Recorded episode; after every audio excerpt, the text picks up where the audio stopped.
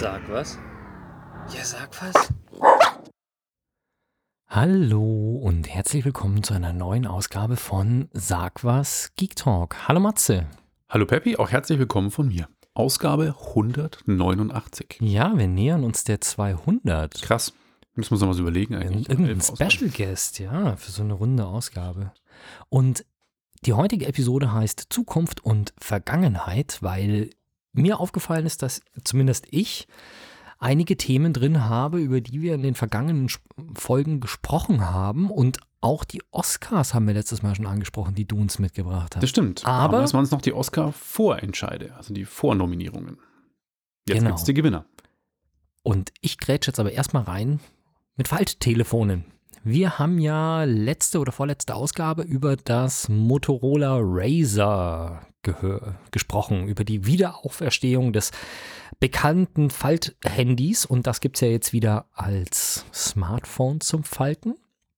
Und Samsung hat jetzt auch wieder was zum Falten. Und zwar, das müsst ihr jetzt, gut, wenn man die Telefone nicht kennt. Also, Samsung hat ja bisher das Galaxy Fold im Angebot. Das ist das einzige Telefon, was es vor dem Motorola gab, auch in Deutschland, zum Falten. Und das Telefon faltet man quasi an der vertikalen Achse. Also wenn ihr euer Smartphone normal in der Hand habt, stellt euch vor, das Telefon hat an der linken Längsseite ein Scharnier und ihr klappt das Display quasi von rechts nach links weg, sodass das Telefon doppelt so breit ist. Das Razer hat ja eine klassische Falthandy-Optik, so wie es früher eben auch war. Und da hat Samsung jetzt nachgezogen und hat das Samsung Galaxy Z Flip rausgebracht. Das hat jetzt den gleichen Formfaktor. Also du hast ein quadratisches fast Kästchen in der Hand und klappst von unten nach oben die Displayhälfte auf. Okay. Ja, ist jetzt so. Auf der einen Seite, ähm, das Galaxy Fold hat ja auf der Vorderseite ein recht großes Display. Also du hast quasi ein, ein Smartphone in der Hand, auch vom Formfaktor, doppelt so dick oder fast doppelt so dick, aber du hast auf der Vorderseite auch ein Display, mit dem du was anfangen kannst. Das Motorola hat auf der Vorderseite auch ein Display und das Galaxy Z Flip hat nur ein ganz kleines Display, wo die Uhrzeit drin steht. Also du kannst auf dem Display keine Nachrichten lesen, du musst es immer aufklappen, um es zu benutzen. Okay. Die Frage ist auch, ich weiß jetzt gar nicht, wer das war, das ist vor kurzem irgendwann mir vorbeigeflogen, irgendein amerikanisches Tech-Magazin hat das Galaxy Fold, das erste eben, das große, mal getestet und hat eine Apparatur gebaut, mit der sie das Ding einfach auf und zugeklappt haben. Also Belastungstest. Ja. Und haben es geschafft, das Ding 100.000 Mal, oder sie haben es 100.000 Mal auf und zugeklappt und es hat danach noch funktioniert. Wow. Bei, ich glaube, 30 Mal täglich auf und zu machen, kommst du damit auf dreieinhalb Jahre Lebensdauer oder sowas. Das ist natürlich jetzt nicht das Nachhaltigste, weil du halt ein iPhone oder ein anderes Android-Telefon wahrscheinlich länger als dreieinhalb Jahre nutzen kannst, wenn du das möchtest. Aber es ist zumindest mal was im Vergleich zu Motorola. Sie sind sich auch nicht sicher, ob sie einen schlechten Typ erwischt haben, also irgendwas mit einem Baum, mit Baummängeln quasi oder halt Produktionsfehlern. Aber sie wollten das Motorola auch testen auf 100.000 Mal auf und zu klappen und schauen, wie es danach ausschaut, ob es irgendwie dann klemmt oder schwergängig ist oder sonst irgendwas. Und das Ding hat bei 27.000 Mal den Geist aufgegeben. Das ist nicht viel. Vor allem, weil du, ich glaube, wenn ich so ein relativ großes Handy habe mit einem halbwegs vernünftigen Display vorne drauf, glaube ich, dass du für so WhatsApp-Geschichten und sowas das Telefon gar nicht so oft aufmachst. Wenn du aber so ein Razer hast, was du von unten nach oben aufklappst, wo du vorne nur ein relativ kleines Display hast, wirst du das noch öfter aufmachen. Deswegen glaube ich, dass man so die, die klassische Falttelefonform öfter aufmacht, als man es bei so einem Quer-Aufklapptelefon machen würde.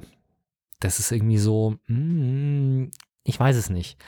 Wir werden sehen. Ich habe mir heute ein Video angeschaut von MKBHD, der das Motorola, äh, der das Samsung Galaxy Z Flip ausgepackt hat.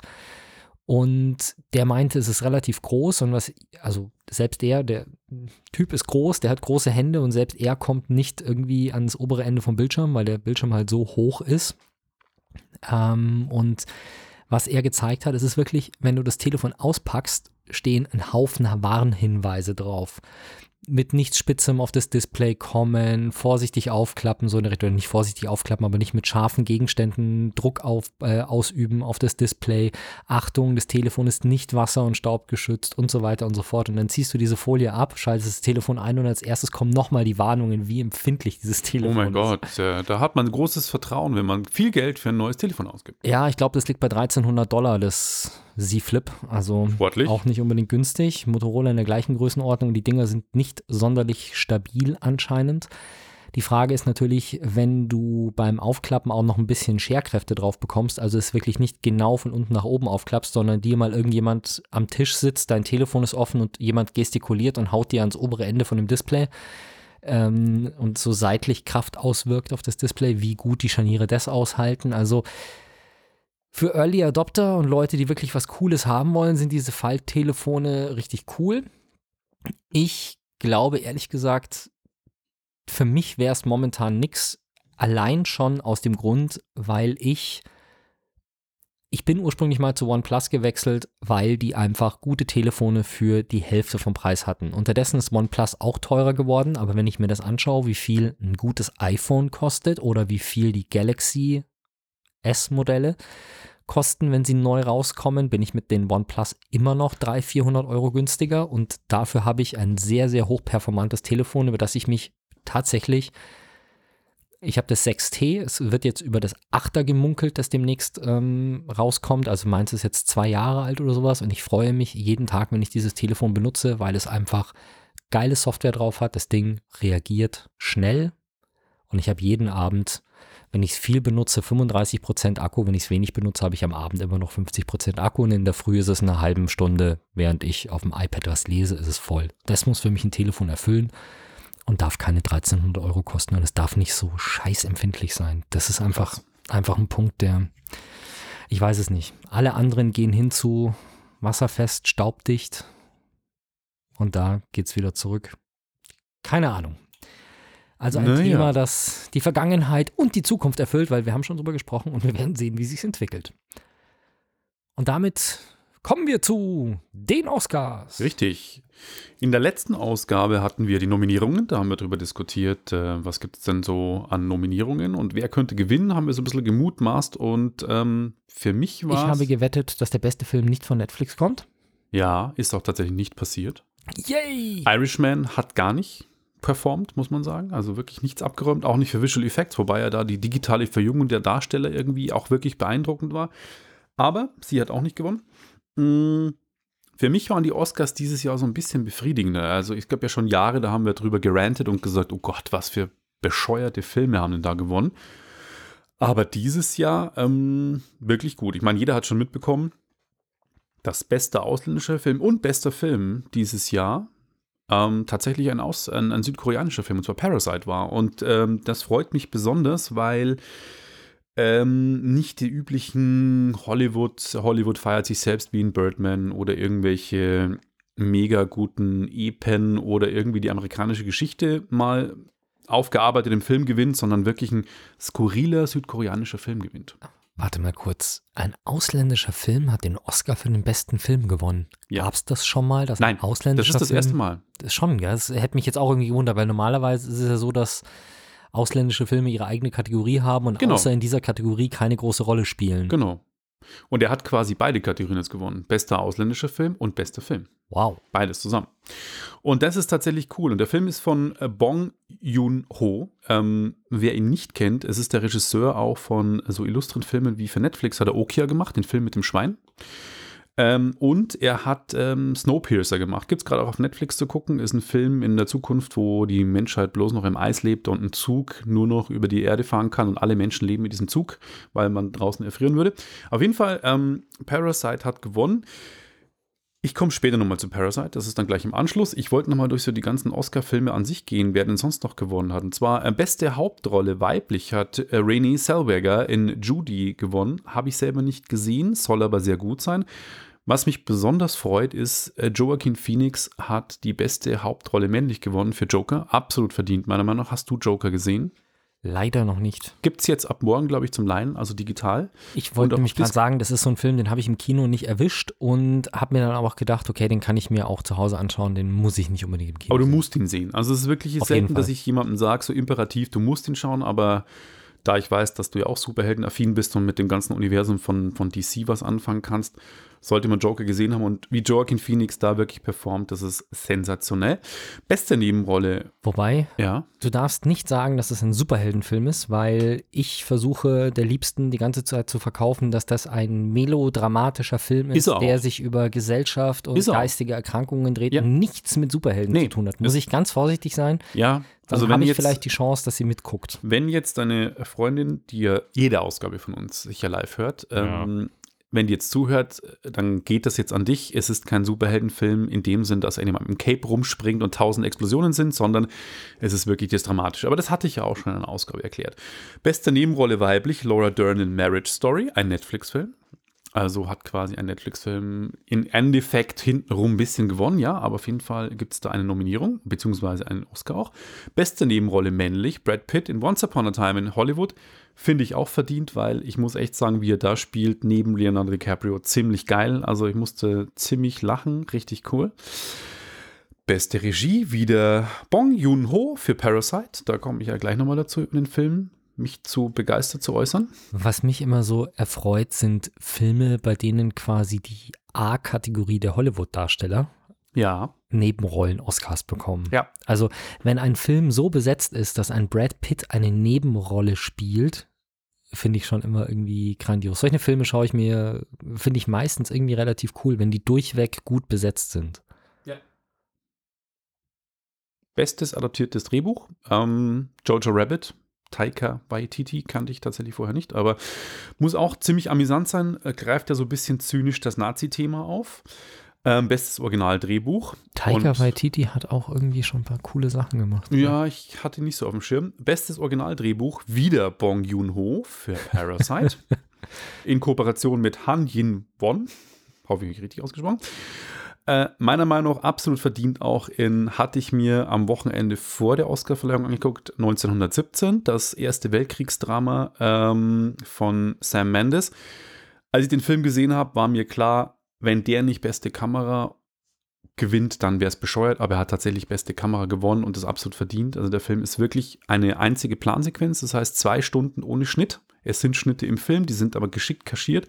Aber im Endeffekt wird die komplette Handlung zwei Stunden am Stück erzählt. Ist ein Kriegsdrama.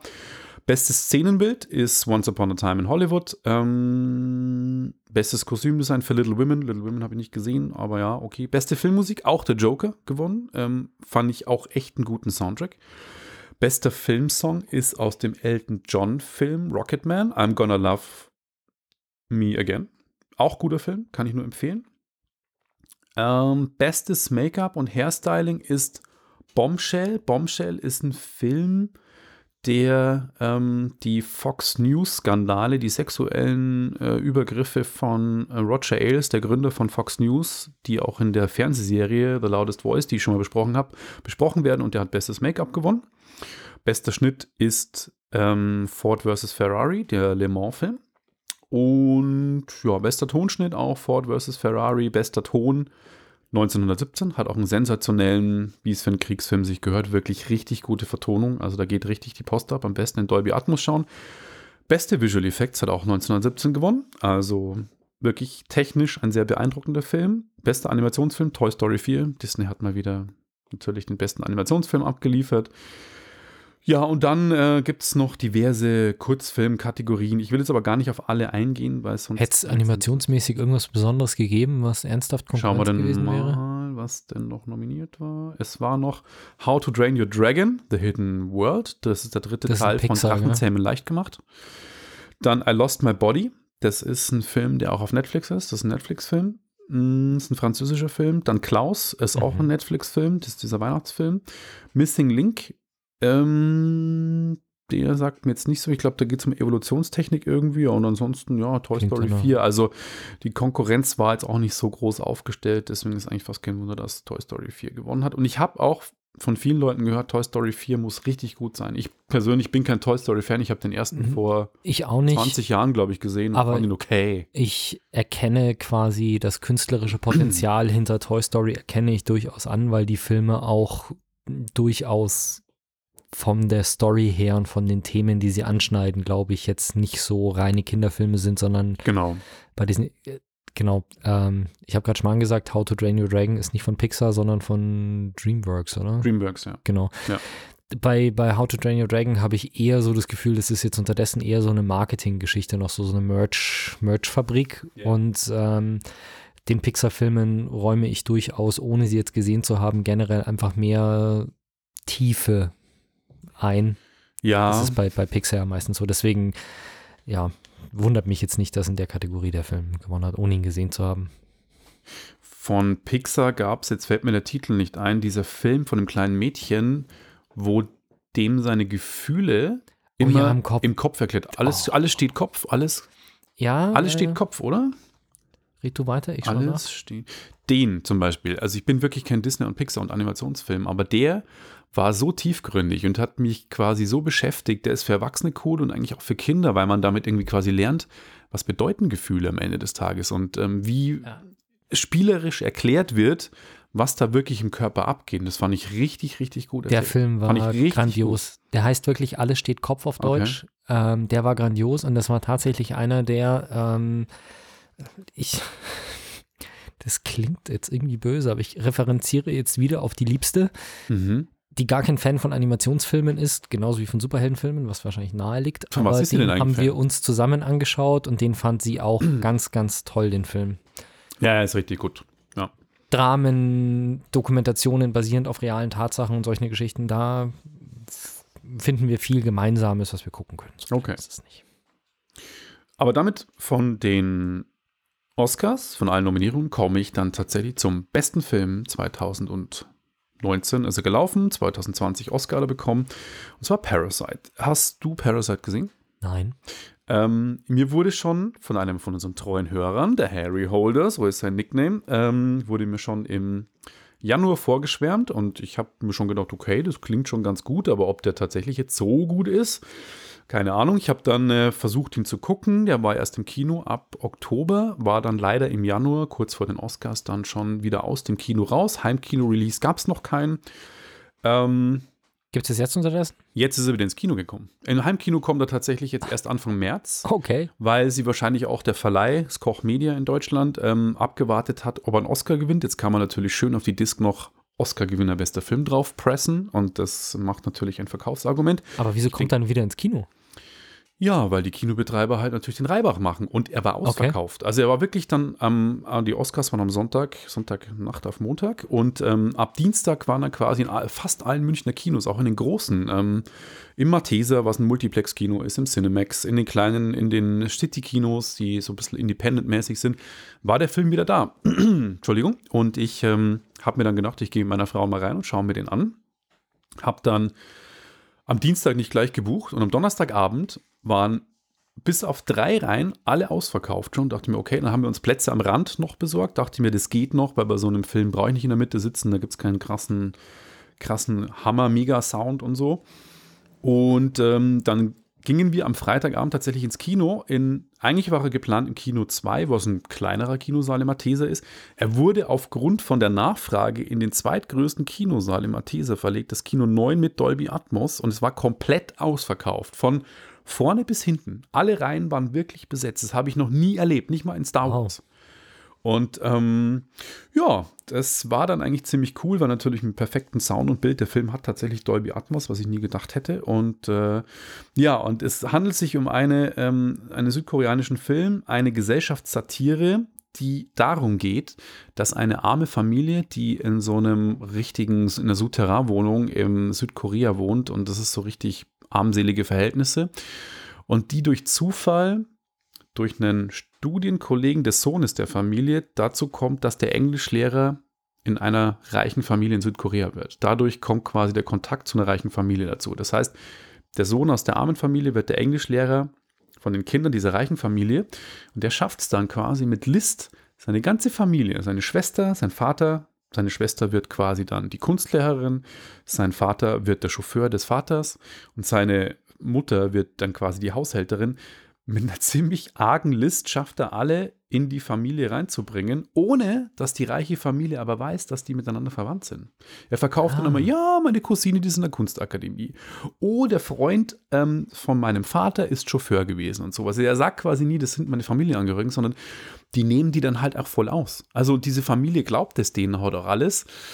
Und das ist schon, allein da schwarzer Humor mit zynischen Szenen, sensationell gespielt auch, also wirklich richtig witzig.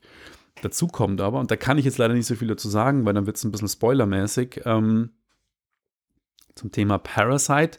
Es hat mit dem Haus zu tun. Das Haus äh, hat noch ein Geheimnis, das kann ich jetzt aber nicht richtig verraten, was mit dem zusammenhängt, weil das muss man wirklich gesehen haben. Und da passiert dann noch einiges. Und der Film ähm, ist so ein bisschen ein Drama mit einer Komödie. Dann wird es ein bisschen mystisch, unheimlich, skurril, Japa also asiatisch, nicht japanisch, sondern asiatisch, weil es Südkorea ist. Und das Ganze endet dann wirklich so krass ähm, und hat so geile Wendungen und auch das Kinopublikum, ähm, was man mitbekommen hat, wie sie teilweise gelacht haben, eines Lachen im, im Hals stecken bleibt. Wirklich ein origineller Film und ich finde es richtig cool, dass der gewonnen hat, weil es mal wirklich was anderes ist. Und ähm, wenn man die Gelegenheit hat, egal zu Hause im Heimkino, nochmal ins Kino gehen oder Streaming-Service oder sonst irgendwas, angucken, weil er sich wirklich lohnt. Also ich fand ihn richtig gut. Aber es kommen keine dunkelhaarigen oder schwarzhaarigen Mädchen aus irgendwelchen Ecken gekrochen oder an der Ähm, Decke entlang oder sowas. Nee, es kommen keine Mädchen vor, ähm, aber ich, wie- ich habe gerade schon gesagt, es kommt, es kommt was Unheimliches vor, aber keine Angst, es ist kein Horrorfilm. Ein Japano-Horror Nee, wie nee, nee, The. Ring oder The Grudge oder sowas. Nee, nee. Aber äh, man merkt einfach, asiatische Filme sind anders gedreht, sind anders gemacht. Die haben einen anderes, anderen Style.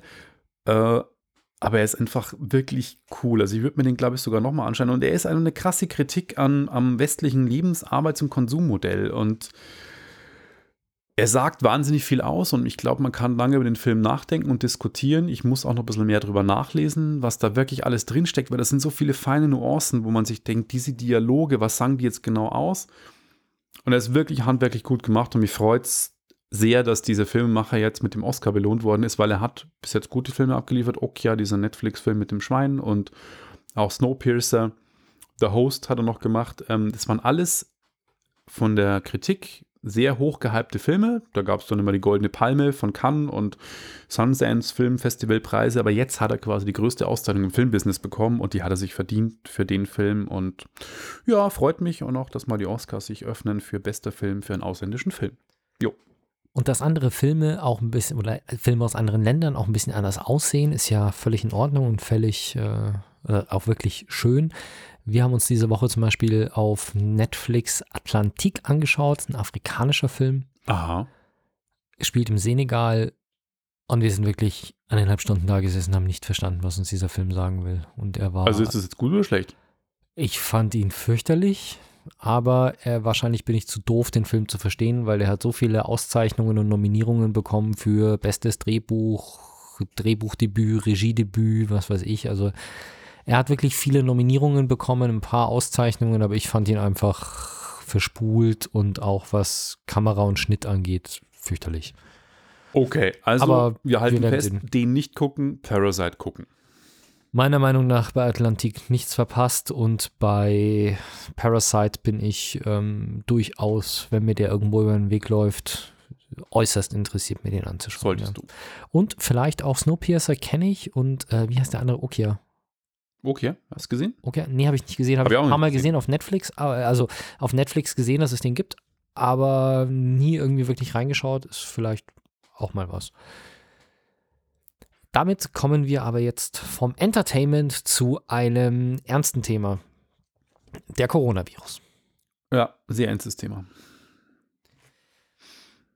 Also, ich weiß nicht, wie ernst du das jetzt meinst. Ich fand es irgendwie ein bisschen, also äh, ja, es ist. Also generell ist es ein tatsächlich schlimmes Thema, ja. Ja, ich bin mir immer noch nicht sicher, ob nicht mehr Leute an anderen Erkrankungen sterben jedes Jahr, als dass man da jetzt so einen Hype machen müsste. Was mich irgendwie, was mich irgendwie so aufregt, ist, dass bei uns halt irgendwie wegen jedem neuen Erkrankten, wenn es anstatt sieben, acht Erkrankte in Deutschland sind, auf einmal irgendwie wieder drei Tage lang das, äh, die Titelseiten Ja, dominiert. Das sind die Medien. Und die beste Überschrift habe ich neulich gelesen. Ähm, erster Corona-Toter in Deutschland. Und das war ein Chinese. Ein 80-jähriger Chinese, Ein Tourist. ein Tourist, der Ja. in Deutschland gestorben ist. war das in Deutschland oder war es in Frankreich? Ich glaube, es war in Europa. Der erste war ein europäische. Erste, erster europäischer, war okay. Und das war ein chinesischer Tourist, wo ich mir auch gedacht habe, oh, Ja, ja. den Klick hätte ich mir wieder mal sparen Bad können. News are good news. Ja. Aber es gibt einen tatsächlichen Corona-Todesfall in Europa, nämlich den Mobile World Congress. Ähm, es ist ja immer so, dass im Februar, ich glaube am 24. hätte er gestartet, also von heute an vier Tage, da gibt es immer den quasi die Weltversammlung des Mobilfunkmarktes. Ist jetzt gar nicht so sehr bezogen auf Telefone, glaube ich, sondern es ist wirklich auch sehr stark auf Technologie bezogen. Also der Mobile World Congress ist dann halt sowas, wo auch Sprünge in Netzwerkstandards, Und also wo so VR. 4G und 5G und sowas vorgestellt werden, wo wirklich jetzt nicht irgendwie so, wenn man sich jetzt anschaut, die CES in Las Vegas ist ja eine Konsumermesse, die wirklich neue Produkte vorstellt, die man dann auch kaufen soll, spätestens wahrscheinlich zum Weihnachtsgeschäft im gleichen Jahr. Der Mobile World Congress, habe ich immer so den Eindruck, ist natürlich auch so ein bisschen Schaulaufen mit irgendwelchen, manchmal gibt es dort auch irgendwelche neuen Präsentationen. Also wenn irgendein Hersteller sein Handy gerade neu rausbringen will, um die Zeit rum, dann bietet sich der WMC, äh, der MWC auch an. Aber es geht halt wirklich mehr so um eine grobe Richtung in die Zukunft, was alles möglich sein kann, habe ich so zumindest den Eindruck, oder liege ich da falsch? Also du meinst wirklich, dass es nur ähm, mehr, mehr technologiebezogen ist, auch dass da größere Diskussionen entstehen über, wie kann man 5G, kommt es, kommt es flächendeckend, für was können wir es benutzen? Weil normalerweise, wenn auf der CES kommt nicht Huawei und stellt einen neuen, äh, stellt vor, dass sie es jetzt schaffen, die Geschwindigkeit um 10% zu erhöhen in bestehenden 5G-Anlagen. Sowas passiert eher auf dem Mobile World. Also Mobile World Congress ist schon noch mehr Hard-Technologie, businessmäßig als das reine Consumer, was der Name allein schon von der Messe sagt in, Ja. in Las Vegas, ja. Naja, und auf jeden Fall ist es jetzt so. Generell ist es natürlich klar, ähm, Corona ist ein großer, eine Pandemie, wenn mich nicht alles täuscht. Ist es schon eine Pandemie? Ich glaube, Ich glaube, da, ja. eine Epidemie. Es ist auf jeden Fall ein Virus, der ziemlich viele Leute schon infiziert hat. Es gibt Todesfälle definitiv, also es ist nicht zu spaßen damit und man sollte sich vielleicht ein bisschen Gedanken machen und Infektionsquellen vermeiden. Und gerade der Mobile World Congress, wie viele Messen, ist aber der Mobile World Congress natürlich ein, ein Kongress, bei dem aus der ganzen Welt wirklich Leute kommen. Also wenn in Amerika eine Consumer Electronics Show ist, ist die Frage, ob die Mitarbeiter, die Samsung dort vertreten, was vom Samsung-Standort in den USA kommen oder ob die wirklich aus Südkorea einfliegen. Da kommen schon viele, glaube ich. Beim Mobile World Congress ist auf jeden Fall auch ein sehr großes internationales Publikum. Viele Leute, die aus Asien kommen und die größte Verbreitung hat Corona halt auch in Asien, weil mm, das ist definitiv so. Und das wäre natürlich ein guter Ort, um diesen Virus sehr stark weiter zu verbreiten, weil viele Leute aus Infektionsregionen kommen. Es kommen Leute aus anderen Gegenden der Welt, die sind dort ein paar Tage zusammen. Und bevor sie irgendwelche Symptome merken, innerhalb der Inkubationszeit, fliegen sie wieder nach Hause und verbreiten den Virus dann auf der ganzen Welt. Aus dem Grund haben nicht präventiv die, Herst äh, die Veranstalter gesagt, sie sagen es ab, weil es ihnen zu gefährlich ist, sondern viele Unternehmen haben gesagt, es ist ihnen zu gefährlich, dorthin zu gehen und viele Unternehmen haben ihre Teilnahme abgesagt und das in dem Maße, dass der Veranstalter dann gesagt hat, wir lassen die Veranstaltung jetzt komplett ausfallen. Also der Mobile World Congress wird dieses Jahr nicht stattfinden, 2020.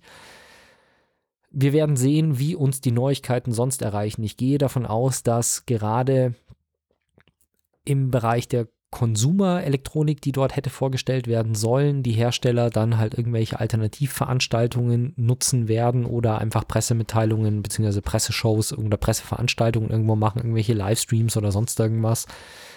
Ich meine, wir leben in Zeiten, in denen wir nicht irgendwie 2000 Leute irgendwo einladen müssen, um dann ein Produkt vorzustellen, sondern man kann auch einfach einen schönen großen Livestream machen, alles ist gut. Genau.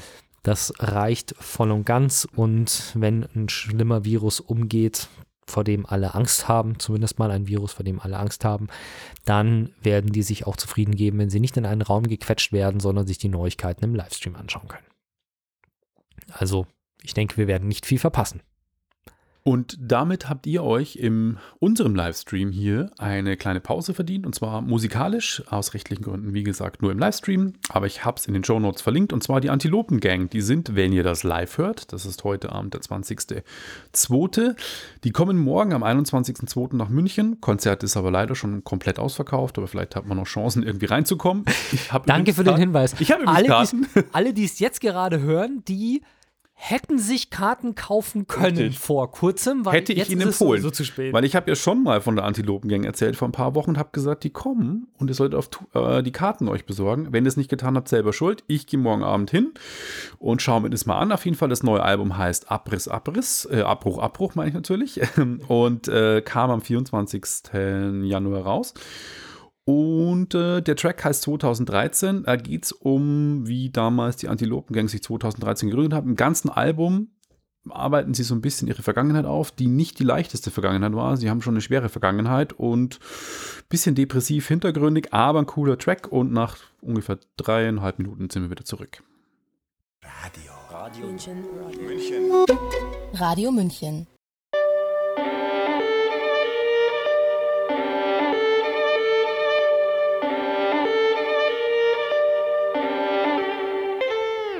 So, jetzt wisst ihr, was ihr verpasst habt. Genau. Antilopengang, wenn ihr live hört, morgen Abend Konzert ist ausverkauft. Ich bin dort. Ich sag euch dann, wie es beim nächsten Mal war.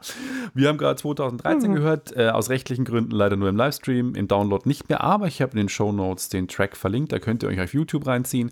Das Album ist mm, kein, äh, kein gute Laune-Album, es ist eher ein bisschen depressiv, hintergründig und auch sozialkritisch, wie soll es auch anders sein. Aber gut produziert und wenn man sich darauf einlassen kann, auf jeden Fall mal reinhören. Ja, und damit kommen wir wieder zu guten Produktionen, die sich um die Zukunft drehen. Aha. Ja.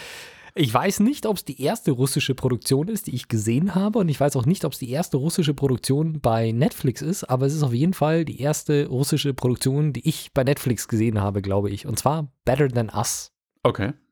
Ähm, ja, wie soll ich sagen? Es ist eine Serie, die besteht aus, keine Ahnung, acht oder 13 Episoden oder sowas. Sekundär jetzt gerade, nicht so wichtig. Es geht darum, dass wir haben eine Zukunft, das ist, ich glaube, 2029, also gar nicht so weit weg. Und da gibt es quasi, jetzt stell dir vor, du kennst doch von Boston Dynamics diesen laufenden Roboter, den man da. Die machen mir Angst. Ja, genau. Und jetzt stell dir vor, du würdest in sowas eine Alexa einbauen. Ah ja. Ungefähr so auf dem Level sind diese Roboter, die, die, da, ähm, die da in dem Film sind. Also es gibt quasi Service-Roboter, die schauen teilweise so aus, tatsächlich wie dieser Boston Dynamics-Dings da. Also so sehr robotertechnisch mit Armen und Beinen. Das sind eher so die Dinger, die so für heb mir dort ein, eine Grube aus oder trag mir irgendwas dahin, schieb eine Palette, irgendwie sowas, dafür da sind. Und es gibt auch wirklich humanoide Roboter, die Haare, Gesicht, Körper ganz normal wie Menschen ausschauen, sich halt ein bisschen anders bewegen. Okay. Die gibt es auch. Und die sind halt quasi als Assistenzroboter da und helfen den Menschen. Also die gehen für dich einkaufen, die gehen für dich Medikamente holen, solche Geschichten. Machen deinen Haushalt, bedienen dich. Haben dabei aber, wie gesagt, den Intelligenz, einen Intelligenzquotienten, der ungefähr 15% höher liegt als ähm, von einer Alexa. Okay. Also die Dinger sind nicht wirklich die hellsten. Ähm, ja. Und das ist an sich ein Setting, was man so ja schon ein bisschen kennt. Also bei iRobot zum Beispiel gab es das ja schon mal so in der Art. Es dreht sich natürlich wie immer bei Robotern sehr viel um die Gesetze von Asimov, dass ein Roboter darf keinen Menschen schädigen, er darf sich nicht selbst beschädigen, er darf das zweite Gesetz nur außer Kraft setzen, wenn er sonst das erste brechen müsste, irgendwie so in der Art. Also und in Better Than Us geht es sehr, sehr stark um diese Gesetze und um einen speziellen Roboter, der ganz anders ist als alle anderen und der auch Emotionen verstehen kann. Das erfährt man in der ersten Episode, der Emotionen verstehen kann und selber auch lernen möchte Emotionen selber zu empfinden, so in der Richtung. Darum geht's. Das ist Arisa und die lernt man am Anfang kennen und dann entsteht da doch eine ganz interessante Geschichte. Und ich fand es nicht schlecht. Es ist jetzt nichts grundlegend Neues. Also es geht ein bisschen um künstliche Intelligenz, ein bisschen um Roboter. Hat man alles schon mal irgendwie gesehen, aber sie machen das doch ganz nett. Aber jetzt ist mir bei dem Film, es gibt so krasse Widersprüche. Moment, ist es ein Film oder eine Äh, Serie? bei der Serie. Ja. Mhm. Es gibt krasse Widersprüche, aber wir sind in der Zukunft, im Jahr 2029. Und es laufen überall Roboter rum, was recht futuristisch ist. Und du hast auch ein paar Elemente, die super futuristisch wirken, aber andere Elemente, die total veraltet sind. Okay. Und das war der Punkt, wo ich mich gesagt, mir gesagt habe, hm, wie ist es denn eigentlich? Also, was meine ich mit, es gibt Elemente, die total veraltet sind? Sämtliche Autos in dem Film sind alte Kisten. Mhm. Also, wenn wir uns iRobot, iRobot anschauen, nicht iRobot, die Staubsauger, sondern iRobot, wenn Der Film mit Will Smith. Genau. Mhm. Damals hat, ich glaube, es war Audi extra ein Concept Car entworfen für diesen Film. Das war dieses weiße, Ja, flache stimmt. Ding, das Ja. vorne keine Reifen hatte, sondern diese Richtig. Kugeln und sich 360 Grad drehen konnte und so. Bei Better Than Us fährt der Großteil der Leute alte amerikanische Autos.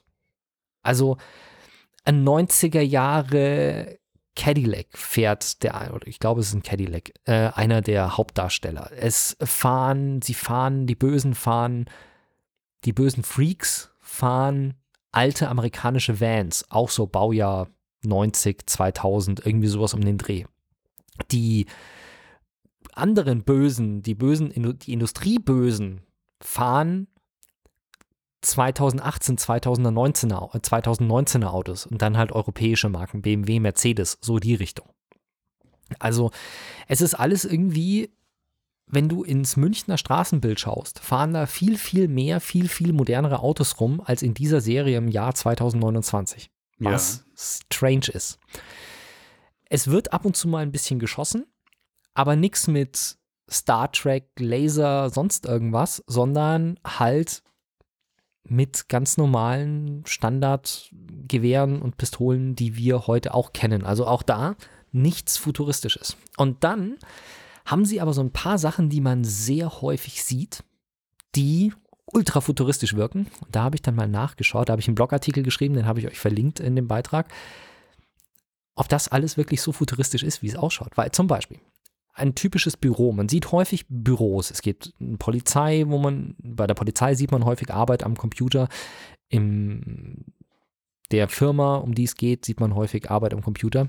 Und die schreiben nicht auf Tastaturen, so wie wir heute, sondern die haben bloß noch eine Tastatur mit Laser auf dem Tisch und tippen bloß noch auf der Tischplatte rum auf dieser Lasertastatur. Das gibt's doch. Genau. Geek Talk berichtete vor viereinhalb Jahren über dieses Gadget. Kostet Ja. 50 Euro bei Amazon zu bestellen. Ja. Kein Stress. Genau. Ähm, die Bildschirme sind nicht so Bildschirme, wie wir sie haben, sondern es sind komplett durchsichtige Bildschirme. Also du hast quasi eine Glasplatte und auf der Glasplatte erscheint das Bild, das du siehst. Ja. Das schaut sehr futuristisch aus. Ich würde einen Vogel kriegen, wenn ich so einen Bildschirm hätte, weil ich würde komplette Paranoia bekommen, dass jeder, der in meinem Büro ist, sofort alles sieht, was ich auf dem Bildschirm habe. Brauche ich nicht. Ja. Mein Bildschirm steht so, dass mir von meinen Mitarbeitern und meinen Kollegen keiner reingucken kann. Ja. Weil ich jetzt mal ganz im Ernst, einerseits natürlich, es muss nicht jeder im Büro meine E-Mails lesen und äh, auf der anderen Seite muss nicht jeder gucken, was ich gerade für Webseiten offen habe. Ist einfach nervig. Aber also davon mal abgesehen, ich möchte so einen Bildschirm nicht haben. Aber die gibt's halt schon. Lustigerweise tatsächlich in der Firma, in der ich meine Ausbildung zum Veranstaltungskaufmann gemacht habe, Garens und Battermann. Wir hatten damals, also ich habe meine Ausbildung 2005 gemacht. Nee, warte mal, 2003 habe ich angefangen mit der Ausbildung, glaube ich. In meiner Ausbildung hatte Garens und Battermann schon eine Tochterfirma, die so ein System ähm, gebaut hatte und das vermietet hatte für Messen. war jetzt nicht in Form eines Bildschirms, sondern das war eine Glasscheibe, die du einfach aufgehängt hast an Drahtseilen. Ja. Die hatte eine Folie hinten drauf, die quasi das Licht um 45 Grad reflektiert hat. Das heißt, hinter dieser Glasscheibe hing ein Beamer, der im 45 Grad Winkel auf die Scheibe projiziert hat. Und wenn du vor der Scheibe gestanden bist, hast du das Beamerbild dann klar, scharf, unverzerrt gesehen. Ja.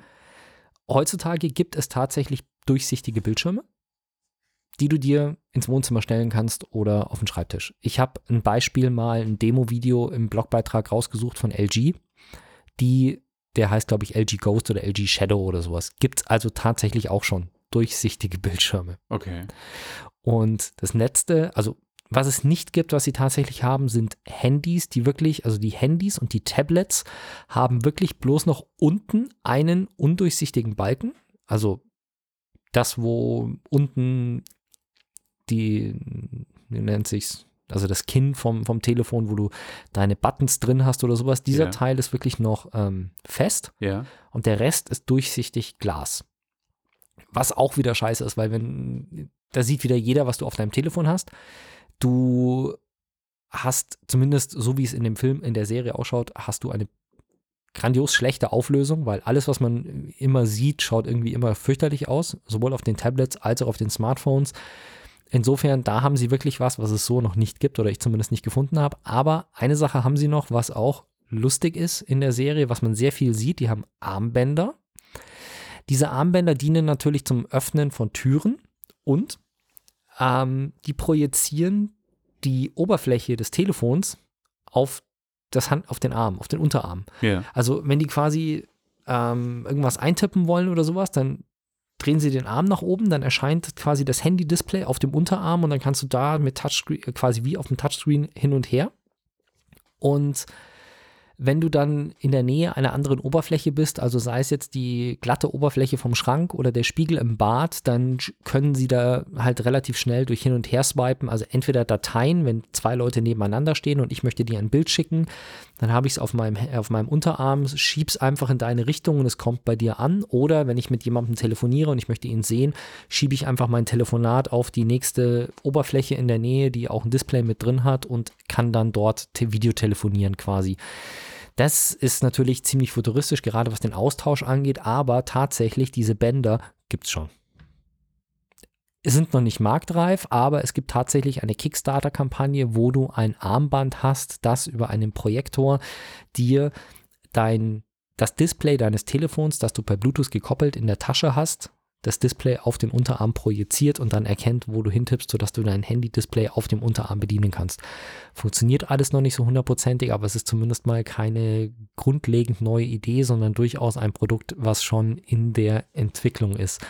Ich finde es ziemlich lustig, dass sie im Prinzip einen Haufen Sachen genommen haben, die es an sich schon gibt und daraus einfach eine Welt kreiert haben, die ultra futuristisch wirkt, aber eigentlich überhaupt nicht futuristisch ist, weil bis auf die Mhm. sprechenden Roboter, die mit Menschen interagieren, ist der Großteil der Sachen, die in der Serie vorkommen, Technologie, die heute schon auf dem Markt verfügbar ist. Interessant. Ja, Und von futuristischer Technologie kommen wir natürlich zu einem PlayStation-Spiel. Das ist ja keine Zukunft mehr, das ist ja quasi schon die Gegenwart längst. PlayStation. eigentlich schon die Vergangenheit, es kommt ja jetzt auch die neue Ja, PlayStation. richtig. Das ist ja noch PlayStation 4. Auf jeden Fall ähm, ein, ein Familienspiel. Ich bin bei Familienspielen immer so, dass ich mir dachte, oh, langweilig, äh, spiele ich gar nicht. Und wenn ich schon lese, auf dem Cover hat den Publikumspreis als bestes Family Game auf der Gamescom gewonnen. Muss ich leider sagen, sage ich arroganterweise, ist für mich als Core-Gamer meistens nicht interessant. Aber Concrete Genie, so heißt das Spiel, ist tatsächlich außergewöhnlich. Ähm, ich bin drauf gestoßen, weil ich einen Trailer gesehen habe, durch Zufall. Da fand ich die Grafik wunderschön. Dann gab es es am Black Friday tatsächlich relativ günstig und ich habe zugeschlagen und ich war positiv überrascht. Ähm, entwickelt wurde das Ganze von Pixel Opus. Das ist ein amerikanisches Entwicklerstudio, die damals Entwined entwickelt haben und auch zu den Sony ähm, Interactive Entertainment Worldwide Studios gehören, also zum kompletten Sony Studioverband weltweit. Ist deswegen auch ein PlayStation 4 Exclusive, kommt also nicht für Xbox und PC. Ähm, kam dann im Oktober 2019 auf den Markt Und es geht um einen kleinen Jungen, also ich würde, ne, er ist ein Teenager eigentlich eher, der Name Ash, der in einer einst blühenden Küstenstadt, die nennen Denska, also eine fiktive Wüstenstadt, äh, ähm, Wüstenstadt, äh, Küstenstadt, äh, die total grau und verfallen ist und verlassen, ähm, wieder Farbe reinbringen muss. Äh, das Ganze geht, ähm, wie es für ein Familienspiel und auch für junge Heranwachsende ist, es geht um Konflikte mit einer rivalisierenden Gang, die ihn quasi so ein bisschen mobben. Das Bullying-Thema ist so da, die ihn hänseln und verfolgen. Und er wiederum flüchtet sich dann in einen Leuchtturm und an diesem Leuchtturm trifft er auf sogenannte Genies, also ähm, was ist denn das deutsche Wort für Genie? Das ist ein Djinn. Ein Djinn, richtig, genau. Allerdings auf einen, mit DSCH geschrieben, glaube ja. ich, nicht mit G. Ähm, kennt man aus der arabischen Mythologie und er, er, trifft auf diese Djinns und diese Djinns haben verschiedene Fähigkeiten und die sprüht er quasi an die Wand und macht damit die Stadt bunt. Und mit diesen ganzen Fähigkeiten, dass er immer den richtigen Djinn zu einem bestimmten Platz locken muss und dann irgendwie ein, ein eine Wand äh, entfernen kann oder eben äh, an, an, bestimmten Stellen, wo er vorher nicht weiterkam, dadurch weiterkommt, das macht ihm den Reiz des Spiels aus. Also äh, man zeichnet frei, aber hat eben auch vorgegebene ähm, Elemente. Das Ganze wird mit dem äh, Bewegungscontroller gesteuert. Das heißt also nicht mit dem Motion Controller, mit den zwei, die bei PlayStation VR ist, sondern mit dem DualShock Controller, bei dem aber die Bewegungen reagieren. Das heißt, man hält ihn in der Hand und zeichnet, indem man quasi den Controller auf und ab bewegt. Ich bin kein Fan von Bewegungssteuerung, aber bei dem Spiel funktioniert das erstaunlich gut. Man hält die R2-Taste gedrückt, fängt dann quasi an zu malen und dann, wenn man auf und ab den Controller links und rechts bewegt, dann malt man die Wand an und erweitert dann quasi mit verschiedensten Elementen. Das sind Wolken, Sonne, Blumen, die sich im Wind bewegen. Richtig schöne Bilder an die Wand. Muss aber man da gar musst nicht du nicht selber wirklich richtig nee, malen, das sondern sind Elemente, die da sind. Okay. Da werden dann quasi Blumen hingemalt. Wenn du halt quasi über die komplette Wand Blumen willst, dann streichst du über die komplette Wand, dann werden da Blumen hingemalt. Also quasi wie wenn du eine Farbrolle in der Hand richtig, hättest, genau. die das Muster richtig, okay. Genau. Ähm, funktioniert relativ gut, diese Gyroskopsteuerung, so wie man sie nennt. Und das Ganze ist dann eingebettet in ein Action-Adventure, wo man durch diese Stadt kommt. Man kommt dann in ein Abwassersystem, man kommt in eine alte Konservenfabrik ähm, man skatet dann später auch mit so einem Art Skateboard und es sind Jump-Run-Elemente dabei. Das Ganze sieht wirklich für ein kleines Entwicklerteam richtig, richtig gut aus. Es hat sogar eine PlayStation VR-Komponente. Man kann also auch ein bisschen, das habe ich ehrlich gesagt nicht getestet, mir nur Videos angeguckt. Ähm, dann mit dem Bewegungscontroller auch Wände bemalen. Sieht cool aus. Habe ich jetzt keine Zeit gehabt, das tatsächlich zu testen.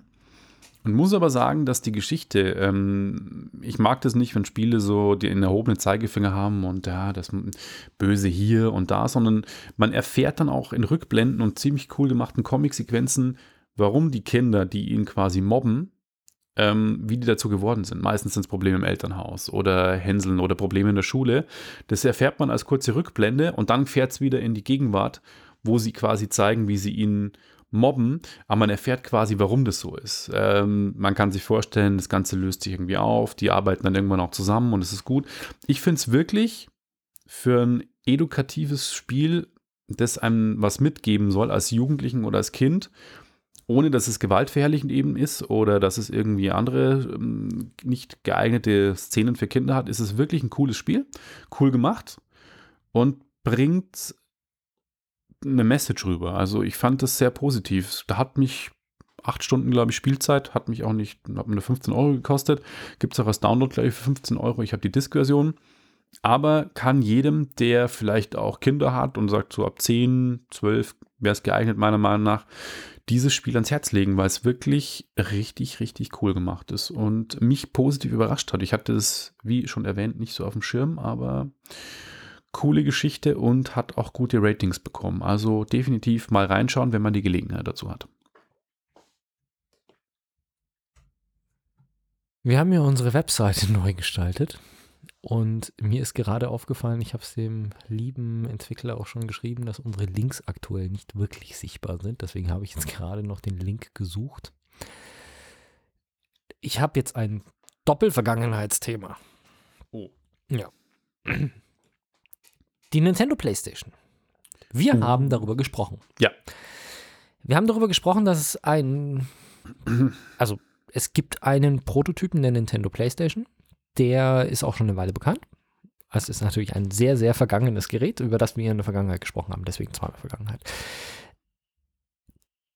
Das Ding wusste man schon, dass existiert. Es gab ein einziges, ein einziges Modell, das wirklich bestätigt noch existiert. Vielleicht liegen noch irgendwo welche auf. 200 soll es angeblich geben.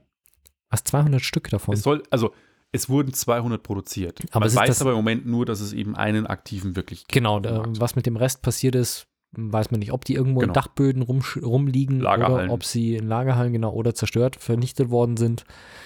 Äh, Was äh, weiß man nicht. Ähm, diese Nintendo PlayStation ist auch viel gereist. Genauer gesagt, ihre Besitzer sind mit ihr viel gereist von Spielemesse zu Spielemesse und haben jetzt irgendwann gesagt, sie wollen nicht mehr reisen, sie wollen jetzt irgendwie lieber Geld haben und wollten die oder wollen die Nintendo PlayStation verkaufen. Die Auktion ist jetzt unterdessen gestartet. Ich habe euch auch den Link, falls ihr mitbieten wollt. Die ist bei Heritage Auctions im Angebot und ist aktuell bei einem Gebot von 300.000 US-Dollar. Was sehr interessant ist, weil ich habe es jetzt, also ich habe das Thema am 17.02. gefunden. Ja. Als ich am 17.02. reingeschaut habe, war es bei 350.000 Dollar. Das war auch tatsächlich der Screenshot, den ich in Evernote hatte. Da stand 350.000 Dollar. Als ich das Thema gestern eingetragen habe, lag das Gebot nur noch bei 280.000 Dollar. Und jetzt liegt das Gebot bei 300.000 Dollar, was irgendwie komisch ist, dass es so stark fällt, also wirklich um 70.000 gefallen ist und jetzt wieder um 20.000 gestiegen ist. Keine Ahnung. Das Ganze läuft noch 14 Tage, steht jetzt aktuell da. Das dürfte dann so um den 6.3.2020 herum aus sein. Ich bin gespannt. Ich hätte ehrlich gesagt gedacht, dass es zu einem früheren Zeitpunkt schon höher steht. Weil es hat schon mal ein privater Sammler an die Eigentümer ein Angebot abgegeben. Das lag, wenn mich nicht alles täuscht, bei 1,5 Millionen Dollar.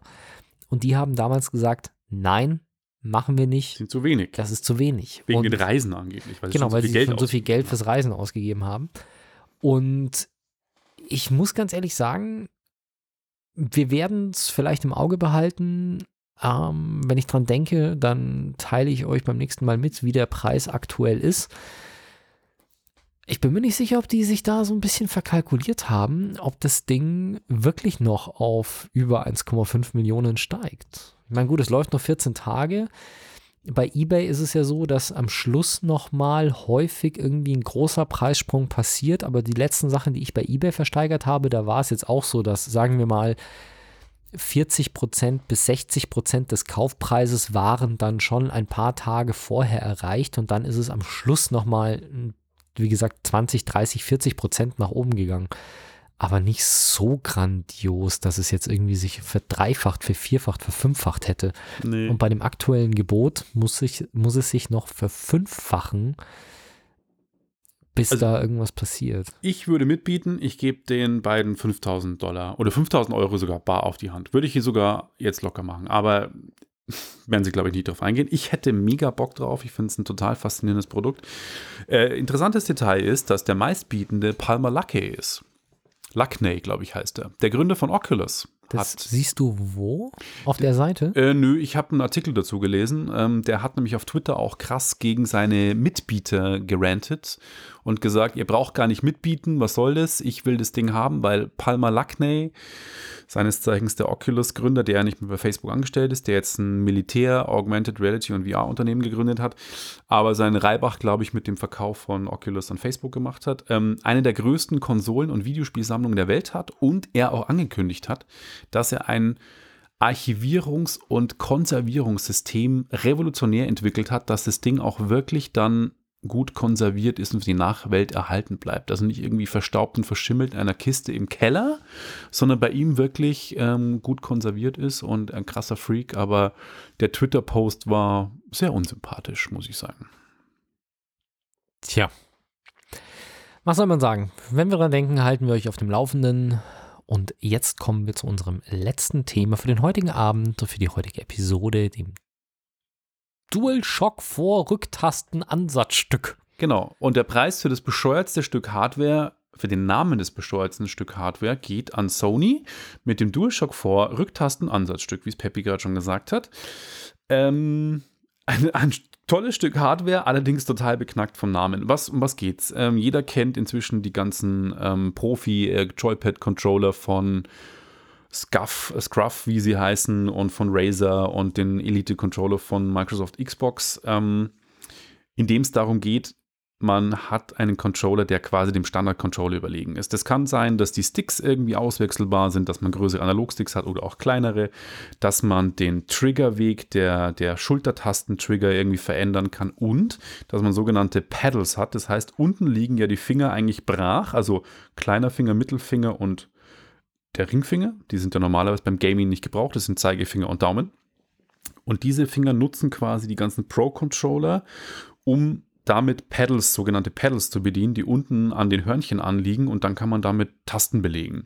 Und das hat sich Sony gedacht, ähm, das könnte man doch irgendwie auch nachrüsten und es hat dann quasi eine Ankündigung letzten November gegeben, eben mit diesem Rücktastenansatzstück. Das steckt man unten auf den Erweiterungsport des Dual, Standard DualShock Controllers, hat ein OLED-Display und kann dann quasi bis zu drei verschiedene Settings speichern, die man mit einem langen Druck auf den Controller auslösen kann. Und dann hat man die Möglichkeit, eben zwei Pedals, also die Profi-Controller von Scruff und von Microsoft Xbox Elite Controller, die haben vier Pedals, wobei ich ehrlich gesagt beim Elite Controller nur zwei nutze, weil mit vier komme ich nicht klar. Also das sagen, ich habe den einmal in der Hand gehabt und ich bin da, also dafür bin ich zu Das ist auch krass. Ich kenne auch fast niemanden, der vier nutzt, aber zwei ist wirklich richtig gut. Also bei Call of Duty, ähm, die zwei sind richtig, richtig gut, weil man eben dann zum Beispiel ähm, Springen oder Nachladen drauflegen kann, weil normalerweise muss man nachladen mit der Viereck-Taste oder der X-Taste am Xbox-Controller und das führt dazu, dass man den Finger vom, äh, vom, vom Stick nehmen muss. Und in der Zeit, wo du die Finger vom Stick nimmst, kannst du schon tot sein. Und das ähm, schafft dir tatsächlich einen Vorteil, wenn du sagst, du musst nicht umgreifen, sondern du kannst auf dem Steuerstick bleiben, wo du dich umschaust und steuerst dann unten quasi den Sprung oder das Nachladen. Genau das habe ich mit dem äh, DualShock 4 Rücktastenansatzstück auch gemacht.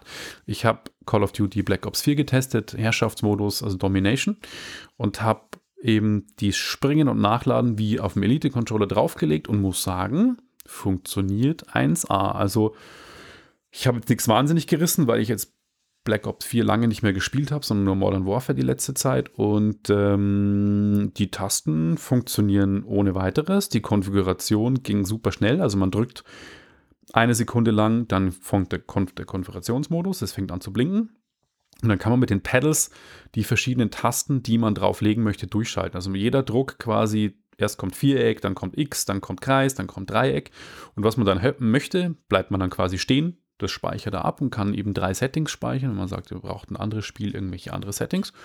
Konfiguration ist super schnell. Die Stromversorgung ähm, funktioniert über den DualShock-Controller, also man muss keine extra Stromversorgung anbringen. Aber das Ding hat auch keine USB, das Ding hat auch keine USB-Schnittstelle, über die man Strom reinbringen könnte, oder? Nee. Sprich, zum Laden des Controllers musst du das Teil abstecken. Nee. Weil Laden tust ja vorne. Ach, der USB-Stick ist ja vorne. Der USB-Anschluss ist. Der kommt in die Klinkenbuchse. Gell, nee, das, das, kommt äh, quasi an den, an den Erweiterungsport und an die Klinkenbuchse. Die, also äh, man braucht doch keine Angst Fehler. haben. Der, der Erweiterungsport ähm, ist, ist kein Problem, aber man hat immer noch einen Kopfhörerport. Also das ist kein Thema. Genau, Auch das Gewicht des Controllers wird dadurch nicht negativ beeinflusst. Akkulaufzeit habe ich jetzt nicht festgestellt, dass es irgendwie negativ auswirkt. Man muss aufpassen. Im laufenden Betrieb kann man das Ding nicht einstecken, weil es nicht erkannt wird dann. Das heißt, man muss die Konsole tatsächlich neu starten oder aus dem Standby hochfahren. Erst dann wird dieses Ansatzstück erkannt. Ähm, die Konsole oder den Controller? Die Konsole. Man muss die Konsole neu starten. Also man, wenn du jetzt quasi okay. der Akku, das ist ein Problem, wenn der Akku leer ist und du wechselst einen Controller und steckst das Stück an, das geht nicht on the fly. Du musst dann quasi, die Konsole muss neu gebootet werden und den Controller mit dem Ansatzstück neu initialisieren, erkennen quasi. Also es muss in Standby-Modus gehen. Okay, also es reicht nicht, wenn du den Controller anschaltest, nach, äh, wenn du erst das Teil ansteckst und dann den Controller Nein, anschaltest. das geht nicht. Du musst quasi oh. erst ähm, der Kon muss die Konsole neu gebootet werden, wenn es da ist. Software-Update Sony. Software-Update. Vielleicht. Für den Preis von 39 Euro geht es im Moment über den Ladentisch. Man muss aber dazu sagen, ich hatte wahnsinniges Glück, eins zu bekommen, weil das Ding ist restlos ausverkauft. In Japan, in USA, in Europa ist es nicht zu bekommen. Auf Amazon sind die Preise seit Wochen auf Man halte sich fest, 95 Euro. Also 95 Alter Euro. Schwede. Deswegen hat es auch schlechte Bewertungen, weil sie sagen, das ist viel zu teuer. Das ist nicht der offizielle Preis, das ist nur der Wucherpreis, den die ganzen Marketplace-Händler verlangen. Äh, auch auf Ebay sind die Preise absolut lächerlich. Äh, ich hoffe, dass Sony mit der Nachfrage bald zurechtkommt, weil anscheinend ist es sehr gefragt. Ich hatte es beim Mediamarkt bestellt am Mitte Januar und Gott sei Dank auch am ersten Tag gleich bekommen, letzten Freitag. Und kann eine Empfehlung ausgeben, wenn man sagt, man möchte jetzt nicht zwingend ähm, sich einen teuren, diese ganzen Elite-Controller und diese ganzen Scruffs und Razers, wie sie alle heißen, die gehen ja so bei 100 bis 150 bis 200 Euro hoch. Hier bekommt man eine Erweiterung für den DualShock-Controller, der eh bei der PlayStation dabei ist, für 40 Euro. Hat die Pedals, aber es ist auch nicht, dass man sagt, man kann die Sticks nicht austauschen, man kann auch die Trigger-Reaktion nicht austauschen. Es ist quasi nur eine Erweiterung um die zwei Pedals, mehr und nicht weniger. Es bringt was, aber es ist auch kein vollwertiger Ersatz für den Elite-Controller. Trotzdem hat es sich für mich gelohnt und ich könnte mir vorstellen, dass die PlayStation 5 standardmäßig diese Pedals schon on board hat.